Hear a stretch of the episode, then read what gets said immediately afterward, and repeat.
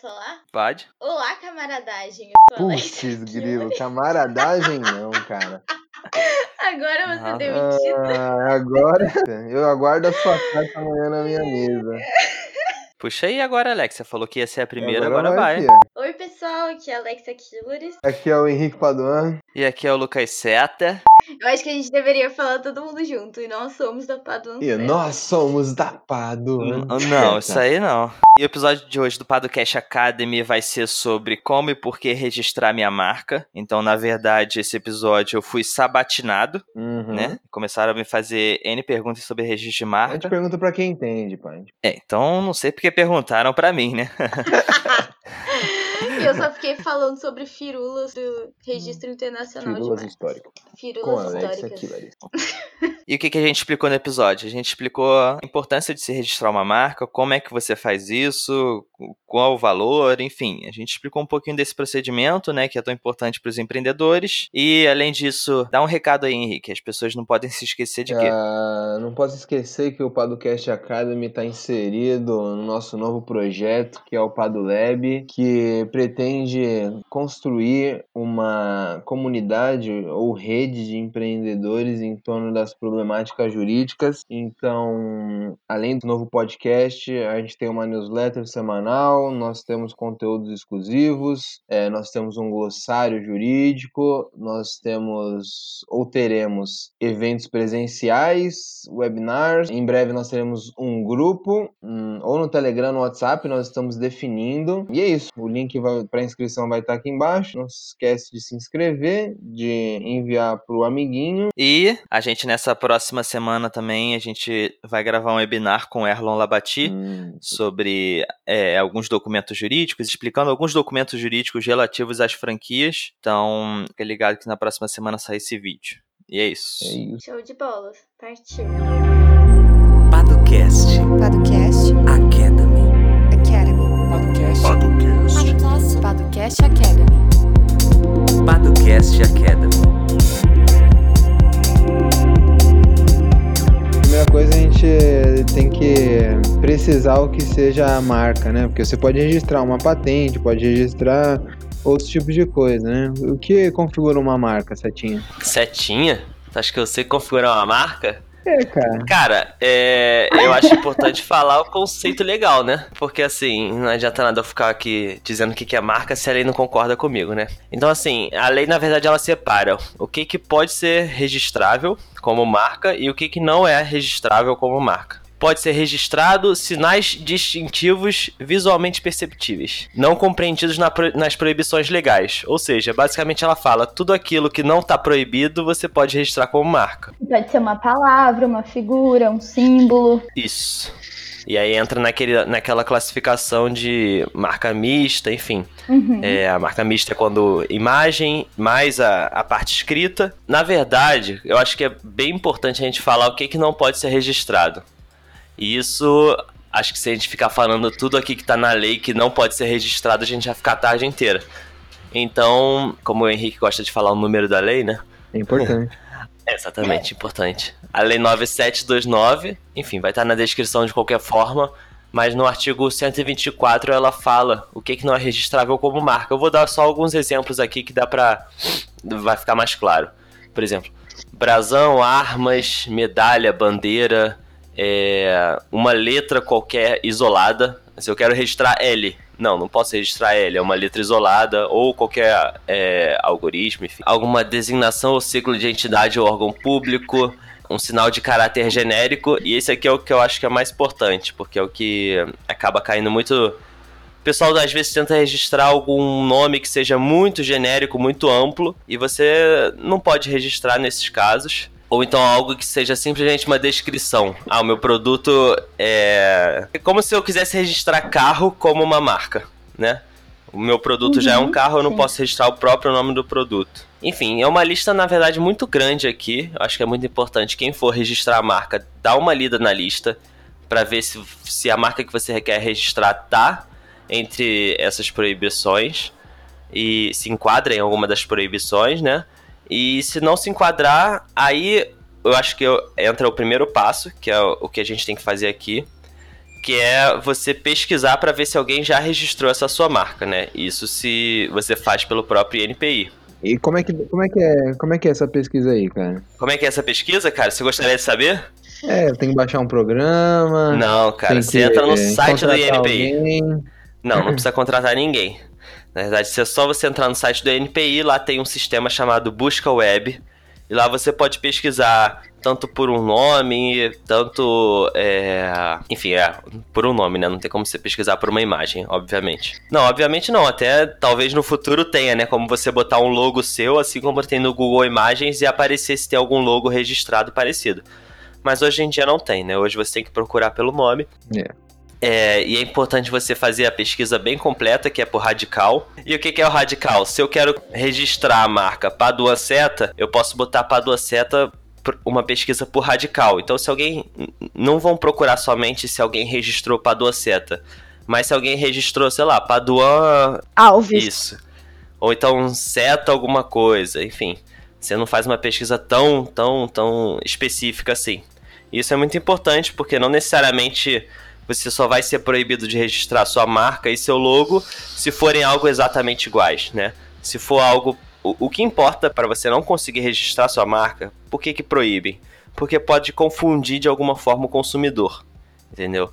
Então, se eu tentar registrar hoje a marca Zuber, ah, mas Uber tá registrado, Zuber é diferente. Tá, mas se você tentar registrar Zuber, um aplicativo que liga é, motoristas com passageiros, obviamente você não vai conseguir, porque isso leva o, o consumidor a um engano, né? Então, é mais nesse sentido. É aquele marketing de emboscada, né? É, exatamente. Ou então eu tento registrar uma logo que seja muito parecida com a do McDonald's e o, o ponto principal é, você vai tentar enganar o consumidor de alguma forma, né? Hum. De repente, se você tem uma loja de material de construção que se chama Zuber, tá, você não tá tentando enganar ninguém, sabe? Então, assim, é claro, você não pode fazer uma loja de material de construção que seja Uber e com o mesmo símbolo. Até porque o Uber já provavelmente já tá enquadrado como uma marca de alto renome, né? Então ela já é conhecida não só nacionalmente como internacionalmente. Então você se aproveita de alguma forma daquela marca. Mas agora, se for parecido, é, mas que tenha uma atividade completamente diferente, aí sim você tem chance de conseguir registrar sem, sem maiores problemas, né? E uma coisa que eu acho interessante a gente falar, como o próprio nome, o título do, do podcast fala, é, talvez até antes de pensar no procedimento de registro da marca, é entrar no porquê eu vou registrar minha marca, né? Por que, que alguém registra sua marca? Por que, que eu vou perder meu tempo com isso, meu dinheiro e às vezes minha paciência também? Que garante ao proprietário o direito de uso exclusivo, né? Sobre um território nacional. Você concorda, Henrique, com essa afirmação? A Alexia falou, tá falado, cara. É? Quem sou eu pra discordar? E estrategicamente para o negócio, que, para que, que isso serve? Ah, você pode pensar de vários modos, né? Aquilo ali vai ser absorvido no patrimônio daquela empresa. De algum modo, você vai ter uma valorização da sua empresa por ter um ativo que tem determinado valor.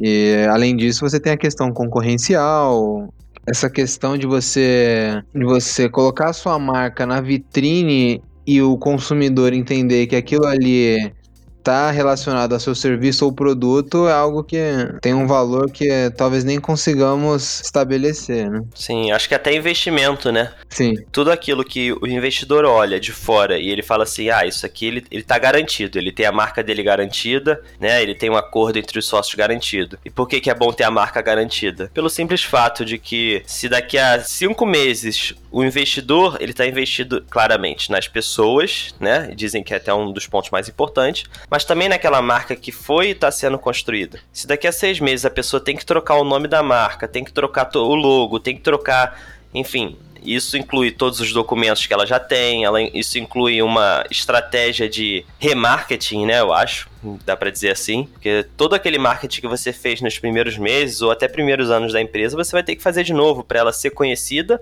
ou então para todo mundo entender que você deixou de ser Padua Seta e agora é Alexia Killers, sabe? Então, assim, é, essa transição é algo que vai ser custoso. Então, às vezes, o dinheiro que o investidor ficou pensando que seria para gastar na expansão do negócio, ele está sendo gasto na reestruturação de um negócio, né? Então acaba sendo uma perda de tempo e de dinheiro. Então acho que registrar a marca é essencial. E assim, por mais que seja um processo demorado, meio chato, não é algo tão custoso, o valor não é alto, Hoje ele tá por volta de 150 reais para você dar início ao registro. Então é importante também saber que se você dá início ao seu pedido de registro, você ainda não tem garantia de nada. É aquilo, você não tem garantia de nada, mas você já tem garantia de alguma coisa também, né? Porque já mostra que você deu entrada naquilo. Se alguma empresa, enquanto você ainda não tem o seu sua marca registrada, mas você já tem o seu pedido lá no INPI, você já tem o um mínimo de garantia, porque nenhuma empresa Uhum. pode ser aberta com o mesmo nome, mesmo logo. Até garantia para o investidor de que você já deu entrada na documentação e está só esperando o tempo necessário para que seja registrado. E daí a importância de, de você fazer o registro quanto antes, né? Às vezes pensou no nome, pegou. Do... Muita gente já tem esse pensamento quanto ao domínio né? Ah, eu quero que minha startup seja paduaceta. Pô, já vou garantir o paduaceta.com. Mas o domínio não é garantia de nada, é só garantia que paduaceta.com é seu. Pode ser que daqui a algum tempo você tenha que mudar o nome da sua empresa e vai ter que catar outro domínio para conseguir continuar seu negócio, né? Mas então, se nós temos aqui a startup Paduanceta, a gente já tá no mercado há uns dois anos, e aí chega um engraçadinho, vai lá no INPI e registra esse nome, e nós não havíamos registrado ainda. Quer dizer que eu perdi então essa marca? O que acontece? O que, que acontece, Henrique? Você quer saber o que acontece nesse caso? Uhum. Ah, tá, entendi. Não necessariamente você perde. Porque é, se você demonstrar, e aí a importância de registrar a marca antes, né? Segurança, sempre segurança.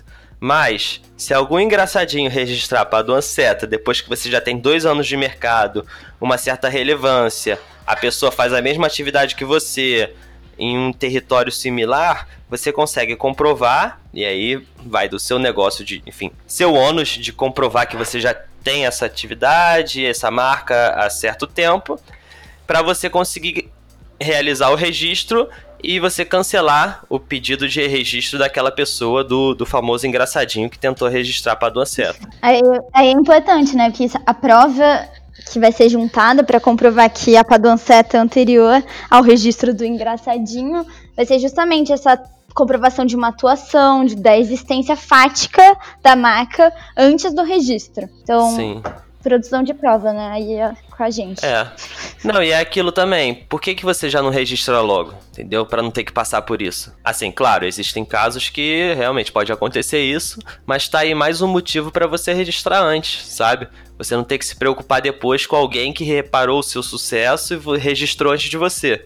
Porque a princípio a marca é bem simples. Quem registra antes detém a posse? Não, não sei se é posse que eu que seria o certo, né? Quase que uma propriedade Seria. temporária, né? É. Provisória, diga. É, uma Temporária não, propriedade. Provisória. Isso, provisória.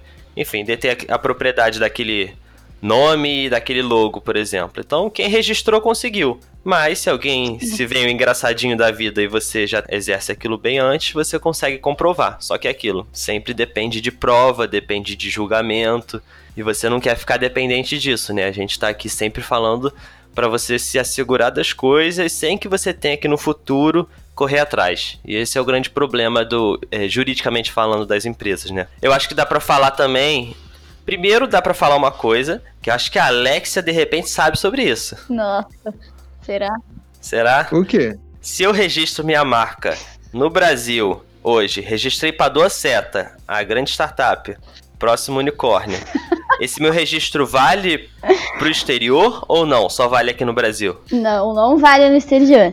Porque, porque para propriedade intelectual, propriedade industrial, prevalece o princípio da territorialidade. Quer dizer que os registros eles são feitos nacionalmente, em cada país. O que tem acontecido, algo tem ocorrido algumas uniões entre países para facilitar o registro em territórios que vão além ali desse território do Estado-nação. Então, por exemplo, a União Europeia centralizou esse pedido de registro de uma marca chamada EUIPO, que é o Instituto de Propriedade Intelectual da União Europeia, assim como na África também, que tem o ARIPO, que é a Organização da Propriedade Intelectual da África Regional, que engloba principalmente os países africanos de língua inglesa, e a Organização Africana de Propriedade intelectual, que é a OAPI, que geralmente tem muitos países da África francófona. E aí o que, que eles fazem? Eles centralizam esse pedido de registro, mas aí a análise vai passar por todos os países que fazem parte dessa, dessas organizações. O que é positivo é que, a partir do momento que você dá entrada nesse registro, existem chances de você conseguir que aquela marca tenha um registro em todos os países que fazem parte dessa comunidade aí criada. Mas se aquela marca, quando for analisada,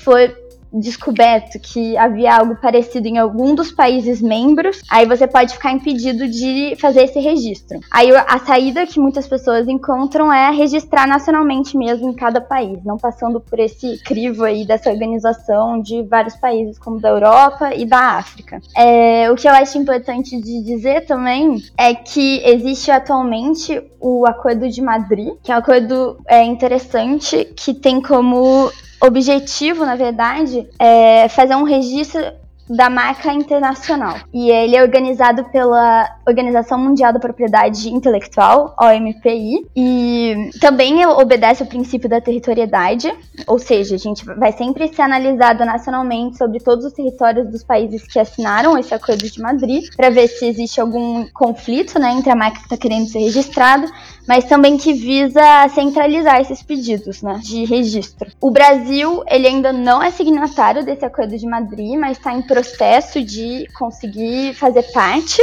E os únicos, o que é importante dizer é que apenas a Colômbia, Cuba e México da América Latina que fazem parte, são signatários desse acordo e o protocolo de Madrid. Então, mas o Brasil está caminhando para assinar, que é bem interessante, assim. Não sei se eu consegui dizer bem. Foi uma bonita explanação. um monólogo aqui. Mas só mais uma curiosidade é que toda essa questão de registro de marca, de uma propriedade industrial, ela nasceu num, no contexto já da segunda Revolução Industrial, em 1883, e na Convenção de Paris, ou a Convenção da União de Paris, que na verdade enraizou esse direito da propriedade entre os estados que foram signatários e o Brasil foi um dos primeiros, foi um dos 14 países que inicialmente assinaram esse tratado, então é bem interessante dizer. E possibilitou exatamente isso, né? Que essa um estabelecer um padrão, na verdade, comum para a proteção da propriedade industrial entre os países membros. Mas Alex, o que aconteceu nesse ano aí de 1883, hein? Bom, esse ano de 1883 nasceu o escritor Franz Kafka e também morreu o velho mar. Olha que triste. Hum. Mas foi um ano importante, hein? Um ano importantíssimo. Foi. Um ano memorável para a história da humanidade. Com certeza. É. Vocês não acham que faz sentido isso, esse contexto da, união, da, da Revolução Industrial e a possibilidade de registrar uma marca? Total. Faz. Total, total. Todo sentido. A gente, a gente vai vendo como as relações sociais vão se desenvolvendo, o modo de produção vai se alterando e as questões jurídicas uhum. e o uhum. modo de se proteger essa propriedade e esses direitos vão sendo arranjados pelas autoridades. Só algo de prática que é, principalmente essa Convenção de Paris, da União de Paris, da qual o Brasil faz parte, é que você pode reivindicar a prioridade de um direito para o país signatário. Então, é, por exemplo, eu registrei a minha marca aqui no Brasil. Aí eu decido que eu quero registrá-la também lá na França. E aí, pelo fato do Brasil fazer parte dessa Convenção de Paris, juntamente com a França, eu que tenho a minha marca, quando eu for registrar lá na França, por exemplo, é, eu vou ter prioridade nesse registro da minha marca em razão do fato do Brasil ser membro dessa convenção. E aí tem algumas estatísticas, né, que o pessoal tem feito que, por exemplo, para uma marca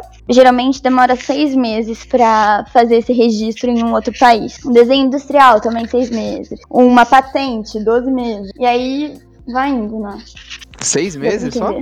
Deu. É, pelo que eu tinha encontrado num site de busca, que depois vai ficar na nossa descrição de fonte. É, Caramba, aqui meses. no Brasil tá. Tá em quanto tempo, Seta? Demorando bem mais, né? é, bota aí dois anos, mas eles estão encurtando um pouco esse prazo. É. Entendeu? É, a gente já vê casos aí que saem um ano e tal. Sim.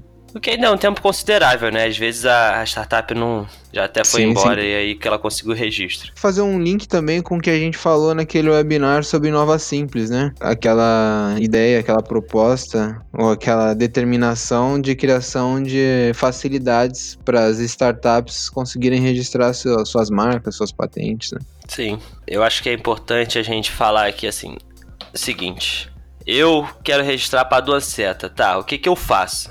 Como a gente falou, primeiro você vai buscar para ver se já existe alguma padua seta registrada. E principalmente, vamos dizer que seja serviços jurídicos. É, principalmente se essa padua seta ela realiza também, ela faz a mesma atividade que você ou atividade similar. Se já tiver uma padua seta registrada que faz o mesmo tipo de serviço que você, a recomendação é que você procure um outro nome, porque assim, você vai entrar fatalmente num, num debate aí, num, no mínimo num processo jurídico dessa padua seta que já existe contra você, porque ela já detém essa marca, ela já realiza o mesmo tipo de serviço que você, mesmo que a sua logo seja diferente, se você pensar que uma startup precisa evitar o maior número de problemas possível, você já começar com um problema garantido é muito perigoso. Então, o primeiro ponto é esse, né? Pesquisei, ah não, não existe nenhuma outra padua seta, aí sim você dá início ao processo. O processo é bem simples, ele é feito pelo próprio site do INPI.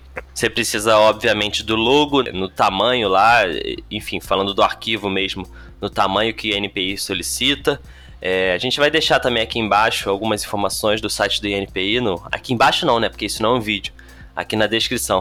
e você precisa pagar a taxa relativa ao registro e aí você preenche um formulário, basicamente. E desse formulário, a parte mais importante é a descrição das atividades, porque você não escreve lá serviços jurídicos, não. Você tem uma lista, e essa lista não é pequena, de todos os serviços possíveis que o INPI pensou. Enfim, tem uma classificação, na verdade, desses serviços. E é importantíssimo que você não coloque qualquer coisa, ah, eu acho que tá certo. Não.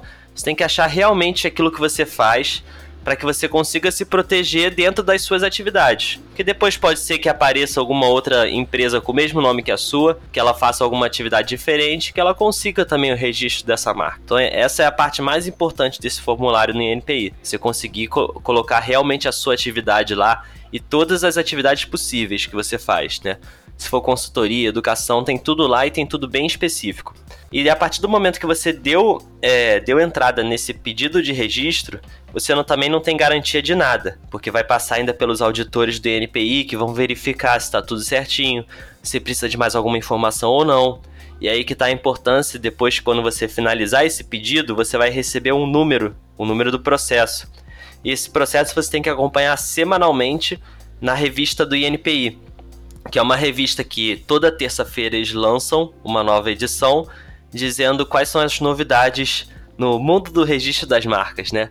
Então, se teve algum, se alguém conseguiu o registro, vai estar tá lá. Se eles precisarem de algum documento seu, vai estar tá lá. Então, toda semana você tem que entrar na revista do NPI para pesquisar o número do seu processo para ver se teve alguma novidade.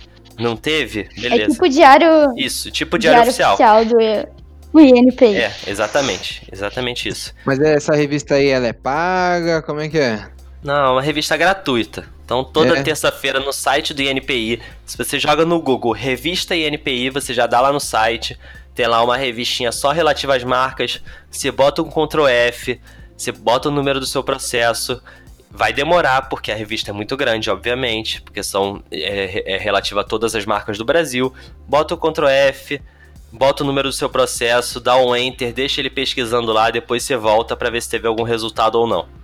Então isso é muito importante porque às vezes eles pedem: "Ah, não, me dá esse documento aqui para comprovar alguma coisa", ou então paga essa taxa que você não pagou, ou então qualquer outra solicitação dele, você tem que cumprir e o prazo é curto, o prazo é de cinco dias. Então se sai alguma coisa nessa terça-feira e você não viu, Pode ser que na próxima, quando você olhe, já era, você já perdeu o prazo, você tem seu pedido arquivado, você tem que fazer tudo de novo, pagar uma nova taxa. Então, para evitar problemas, é, é necessário um acompanhamento bem, bem de perto. E aí, passado um tempo, eles vão ou deferir ou indeferir o seu pedido. E a partir do momento que eles olharem e falarem assim, não, Paduan Seta tá tudo certinho, bonitinho, esse logo tá, não tem problema nenhum, não é proibido registrar Paduan Seta, eles vão fazer a publicação do seu pedido. E a partir desse momento de publicação é quando o Brasil inteiro, por assim dizer, né, como se o Brasil inteiro olhasse a revista do INPI toda terça, mas o Brasil inteiro, ele vai saber por meio da revista do INPI do seu interesse em registrar essa marca. E aí quem quiser pode se opor. Alguém pode falar assim: "Não, peraí, eu já tenho equipador seta, eu presto serviço jurídico, já faço isso há dois anos, esse cara não pode registrar não". Então dá um prazo de 60 dias para quem quiser se opor ao registro da sua marca. Passado esse prazo, aí é sentar e aguardar. que aí pode ser um ano, dois anos, enfim, aí é um prazo que realmente é você ficar acompanhando toda terça-feira na revista para ver se teve alguma novidade, para finalmente ter o seu pedido de registro é, aceito. E aí, a partir do momento que eles deferem o seu pedido, fala assim, beleza, pode registrar, é seu ainda não tá, é, não são flores, né? Não, são, não é champanhe em comemoração. Ainda falta você pagar a taxa. E essa taxa é uma taxa assim, agora Padua Seta e o logo são meus. A partir do momento que você paga essa taxa, você tem é, a marca como sua propriedade durante 10 anos, né? Então, assim, você não precisa se preocupar com isso por 10 anos. E aí, boa parte das empresas já vão ter acabado nesse meio tempo. As que continuarem daqui a 10 anos vão ter que pagar uma nova taxa. Então, passou 10 anos, você não precisa passar por toda essa odisseia novamente, não. Passou 10 anos, você só paga novamente a taxa para ter direito de uso da marca por mais 10 anos e assim por diante. Então a coisa fica bem mais tranquila. É só essa questão inicial mesmo que gera mais problemas. E claro, se alguém no meio tempo é, reclamar, se opor, fizer algum recurso, aí entra numa briga que já não dá para não dá para dizer aqui como é que vai ser, porque depende de caso a caso, depende de marca a marca, logo a logo, para saber quem tem o direito ou não ao registro daquela marca. Mas isso aqui é dando um resumo do procedimento é, ordinário, vamos dizer assim, né? Aquele que não tenha grandes problemas, aquele que corra tudo normalmente. Então, é algo simples de ser feito, demorado, mas faz parte, né? E se der errado? E se eles negarem o registro da minha marca? E aí, se eles negarem o registro da marca, você pode fazer um recurso. Você pode, claro, pode ser que ele seja negado. É, vamos dizer assim, o INPI tenha razão. Mas, de qualquer forma, tendo razão ou não o INPI, você pode contestar isso por meio de um recurso. É, muitas vezes eles negam o pedido de, de registro da marca, mas você tem argumentos é, suficientes e baseados na lei para você recorrer, e aí você entra com recurso, e aí, naturalmente, você tem mais uma taxa para pagar. Pensando em marca, tudo que você fizer tem uma taxa a pagar. Então, tem uma tabelinha de taxas. A gente vai botar o site do INPI aqui, a tabela e tudo mais mas tem uma tabela de taxas a serem pagas, incluindo quem quiser recorrer. Então, se o INPI negar uhum. o seu uhum. pedido, você pode recorrer, é, chorar. E se você não conseguir o pedido de registro administrativamente no INPI, ainda assim você entender que eles estão errados, você pode até ajuizar uma ação, né? E aí entra uhum. já num outro passo, mais profundo, que aí na, necessariamente você precisa de um advogado. É, mas é, se eu registrei minha marca bonitinho e tal, e aí me deparei com outro engraçadinho usando a minha marca. O que, que eu faço, cara? Aí tu, tu joga no Google. Que que eu, mas o que, que eu faço? O que, que eu faço? Passou 30 minutos já, cara. Cara, é o seguinte: se alguém estiver utilizando a sua marca indevidamente, então eu registrei para duas setas, serviços jurídicos, e tem outro engraçadinho, um segundo engraçadinho que está usando minha marca indevidamente e se aproveitando por isso. Eu posso ajuizar uma ação contra esse engraçadinho para conseguir uma indenização, não só pela utilização indevida da marca, mas como por todas as perdas e danos, por todos os clientes que ele enganou, pelo dano à minha marca, é, por estar oferecendo um serviço em meu nome que não é o meu serviço efetivamente, além da utilização indevida da marca, né, que eu já falei anteriormente. E aí tudo isso para você quantificar não é fácil, mas enfim, existem meios de você quantificar qual foi o seu prejuízo né? Marca sempre é uma coisa difícil de quantificar. Quanto vale a minha marca? Não sei, depende. Mas é, existem meios de você conseguir quantificar isso objetivamente para você solicitar uma indenização. É, e é isso, isso tem que ser feito via judicial, né? Então você tem que é, ajuizar uma ação, ou seja, abrir um processo, como o Henrique gosta. Opa, André Fontes mandou notícia. Mandou um Nossa, mandou lembrei notícia. dele agora. Que foi, inclusive, nosso professor de propriedade É um intelectual, monstro hein? sagrado. Exatamente. Hoje ele deve estar ouvindo isso, né? Com certeza. Um abraço pro André Fontes. Um beijo. Ninguém entendeu a piada Não, interna. não, ninguém vai Isso, entender. é. Ninguém vai entender, não. Mas a gente se diverte. É. Contra essa pessoa, você pode. Você tem meios de, de ser indenizado. Hum, ma- Mas, mas eu posso notificar extrajudicialmente? Você acha que vale a pena? Olha, Henrique, sempre vale a pena, não é mesmo? É. Antes mesmo de ajuizar a ação, você pode notificar a pessoa falando: olha, para de usar minha marca, essa marca eu já registrei por meio do processo tal. É, se você continuar utilizando minha marca indevidamente, eu vou ajuizar uma ação. Isso é importante porque demonstra sempre a boa fé da pessoa, de que ela não quer só o dinheiro, ela quer que a pessoa pare de usar indevidamente a marca dela. Mas, de qualquer forma, uma coisa não anula a outra, né?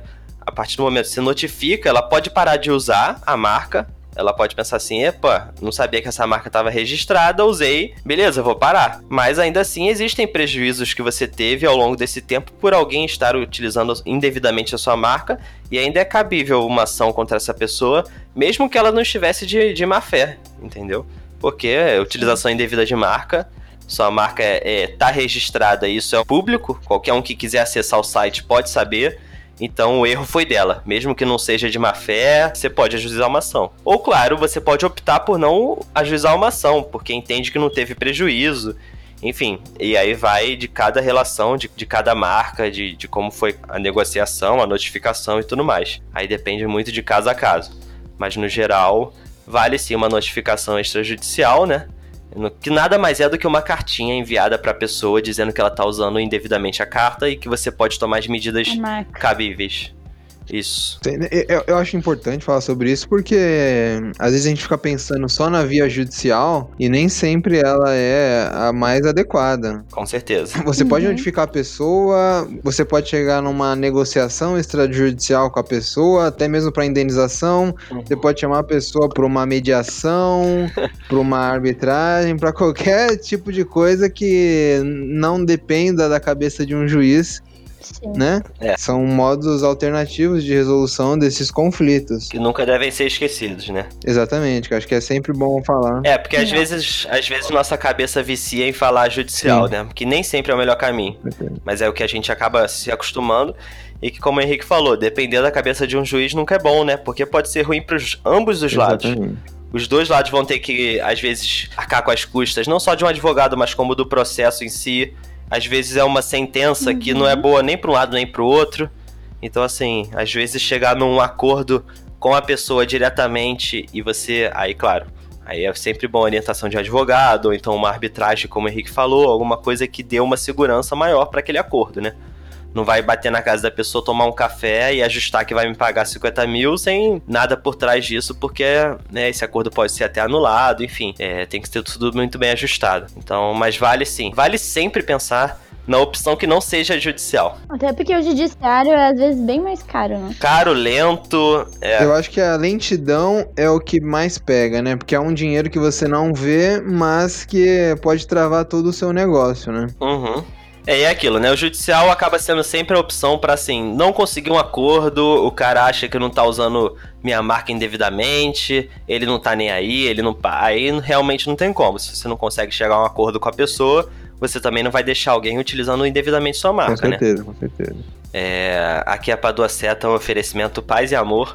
A gente sempre tenta resolver as coisas na conversa. Na conversinha. É isso aí. Edição Guilherme Gadini.